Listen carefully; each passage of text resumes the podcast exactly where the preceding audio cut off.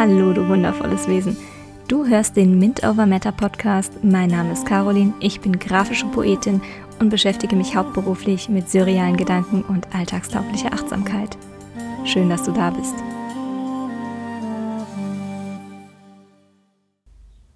Folge deiner Intuition, bevor dein Verstand dich davon abbringen kann. Fünf der sieben Tore meiner Milz sind definiert darunter auch zwei mit Kanälen zu meiner Wurzel. Ich habe schon immer ein Gefühl für Situationen gehabt. Doch irgendwie war es mir wichtig, alles, was ich da so wahrnahm, auch begründen zu können. Also, zack, raus aus dem Körper und wieder im Kopf die hilfreichen Impulse zerdenken. Seit ich mich auf mein Human Design Experiment eingelassen habe, lerne ich immer mehr darauf zu hören, was meine Intuition mir zuflüstert. Ja, es ist wirklich ein Flüstern. Ich beobachte meine Reaktion darauf, was sie mir mitzuteilen hat. Was mir dabei aufgefallen ist, ist, dass mich manche Dinge, die sich vermeintlich super gut anhören, teilweise mit mehr mentalem Widerstand reagieren lassen, als wenn ich einen eher negativ wirkenden Impuls bekomme. So war ein Achtung, sei vorsichtig, schon immer etwas, dem ich relativ schnell gefolgt bin. Doch wenn mich meine Intuition zu etwas Freudvollem oder Vergnüglichem anstupste, war ich fix dabei, es mit meinem Verstand abzugleichen. Ist das überhaupt sinnvoll? Bringt es mich weiter? Oder will ich mich jetzt gerade wieder ablenken? Was kann im schlimmsten Fall passieren? Nun, auch wenn es so aussehen könnte, dass das vernünftige Gedanken sind, ist es eben gerade die Herausforderung, nicht rational vorzugehen. Aus Human Design Sicht hat der Milzimpuls nichts mit rationalem Denken zu tun. Um es noch drastischer auszudrücken, wenn du, wie ich, eine definierte Milz hast, wurdest du nicht für diese Art von Rationalität gemacht.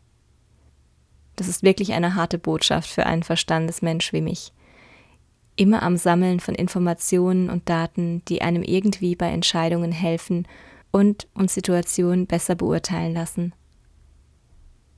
Doch was ich darin sehe, ist vor allem der Wunsch, Kontrolle über etwas zu erlangen, was im Außen ist.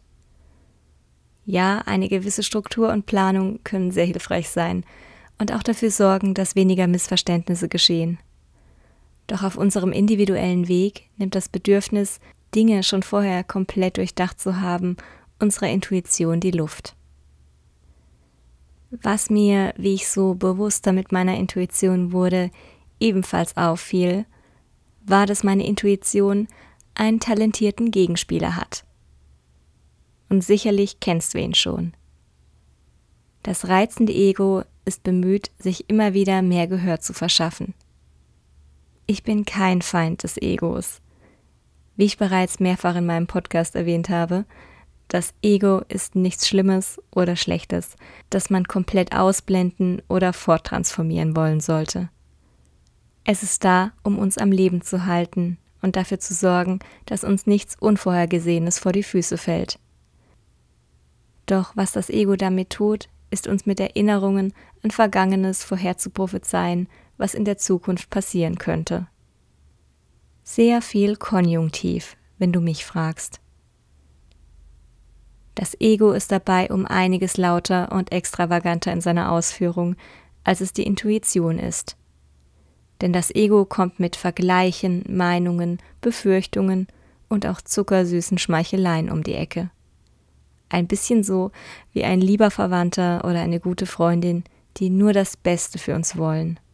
Aber das Beste für uns nur aus ihrer eigenen Perspektive sehen. Das Ego hat ein Bild davon, wie etwas zu sein hat, und möchte uns nun davon überzeugen.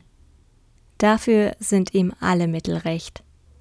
Denn wenn wir uns nicht entsprechend dieses Bildes verhalten, könnte ja etwas geschehen, wofür das Ego keine Daten hat.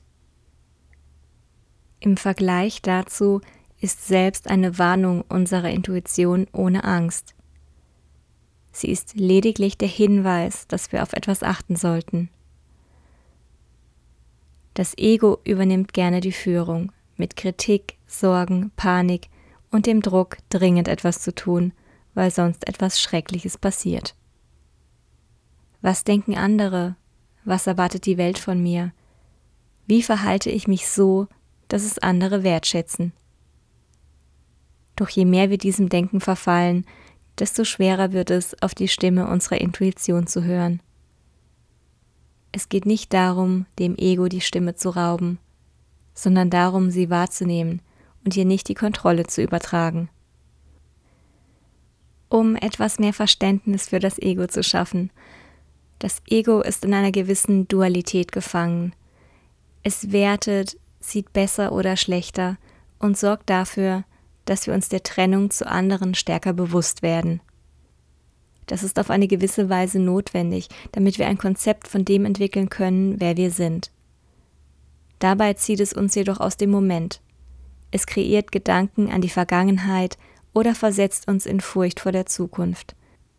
Es sorgt sich um das, was kommen könnte, weil es es gerne vertraut hat und sich selbstverständlich nichts aussetzen möchte, das potenziell gefährlich ist. Unsere Intuition hingegen lebt im Moment. Sie ist ein leiser, schneller Impuls, der keiner Validierung bedarf. Du kannst sie dir wie die Note in einem Klavierstück vorstellen. Sie kommt zur rechten Zeit in dem Moment, wo sie schwingen muss. In diesem Augenblick, im Jetzt, geht es nicht darum, sich Gedanken zu machen, ob die Intuition richtig oder falsch ist. Das ist genau das Gegenteil von dem, was unser ego-getriebener Verstand gerne möchte. Je mehr wir im Jetzt sind, desto weniger Möglichkeit hat das Ego uns zu steuern. Noch einmal, es geht nicht darum, das Ego komplett aus unserem Leben zu verbannen, da es der Weg ist, auf dem unser Selbst diese Realität erlebt. Es ist Teil unserer menschlichen Erfahrung, unserer Identität, unseres Ichs. Es geht lediglich darum, nicht dem Ego zu verfallen und sich aus dem Jetzt reißen zu lassen.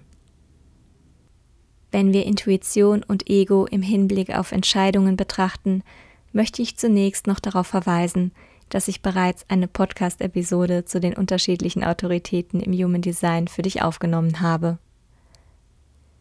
Es geht bei unserer Intuition darum, unserer inneren Führung zu vertrauen das ist nicht in jedem Fall gleichbedeutend mit der Art, wie wir Entscheidungen treffen sollten.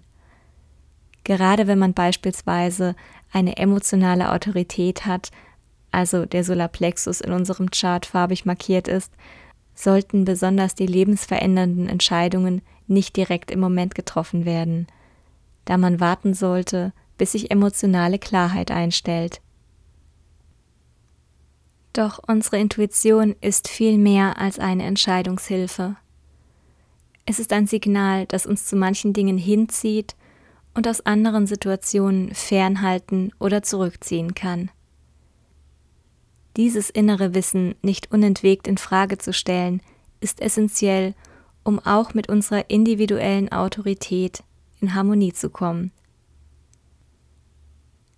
denn gerade da, wo wir unserer Intuition nicht folgen, können wir sehen, wo wir auch unserer Autorität möglicherweise nicht trauen. Hier kann auch wieder ein Ego-Konflikt in Aktion sein. Wenn wir in einen dieser bewertenden Gedankenstrudel hineingezogen werden, kann es hilfreich sein, uns zu fragen, was würde jemand tun, der sich liebt? Es unterstützt uns dabei, besser wahrzunehmen, was tatsächlich gut für uns ist. Sich mit der eigenen Intuition stärker zu verbinden und sich diese Impulse bewusst zu machen, kann eine Herausforderung sein und uns damit viel über unser Denken verraten. Welche Gedankenmuster fallen dir beispielsweise auf? Welche Sätze kommen dir wiederholt in den Sinn? Das ist etwas, das man wunderbar immer wieder für sich selbst machen kann, um mit den neuen Erkenntnissen das eigene Verhalten besser zu verstehen. Auch auf welchem Weg dich deine Intuition leiten möchte, kann sehr unterschiedlich sein und lohnt sich zu beobachten. Hast du ein Gespür für Situationen? Hörst du bereits in den Worten anderer, ob sie etwas ernst meinen? Wie fühlt sich ein Gespräch an? Siehst du etwas und weißt dann im nächsten Moment, ob etwas für dich stimmig ist oder nicht? Die Intuition ist oftmals das Erste, was dir in den Sinn kommt. Sie hat etwas Unaufgeregtes und Friedliches an sich. Sie hat nicht das Verlangen, dich zu steuern oder dir deinen Willen zu nehmen und dich in Abhängigkeit zu bringen. Ich hatte einige der besten Momente und der erfüllendsten Verbindungen dadurch, dass ich meiner Intuition gefolgt bin. Ganz ohne logische Erklärung. Unterhalte mal diesen Gedanken. Was klingt daran verlockend, dem intuitiven Impuls zu folgen?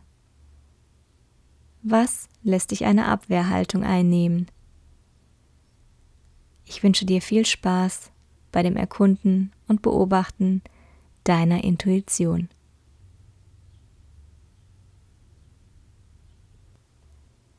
Wenn ich dich inspirieren konnte, freue ich mich, wenn du auch in der nächsten Episode wieder dabei bist. Falls du das Gefühl hast, dass noch jemand sich das Ganze anhören sollte, teile den Podcast gerne. Für weitere Infos kannst du auf meiner Website carolin-magunia.de oder auf Instagram at mintovermeta vorbeischauen. Ich danke dir für deine Aufmerksamkeit. Sei gut zu dir. Namaste.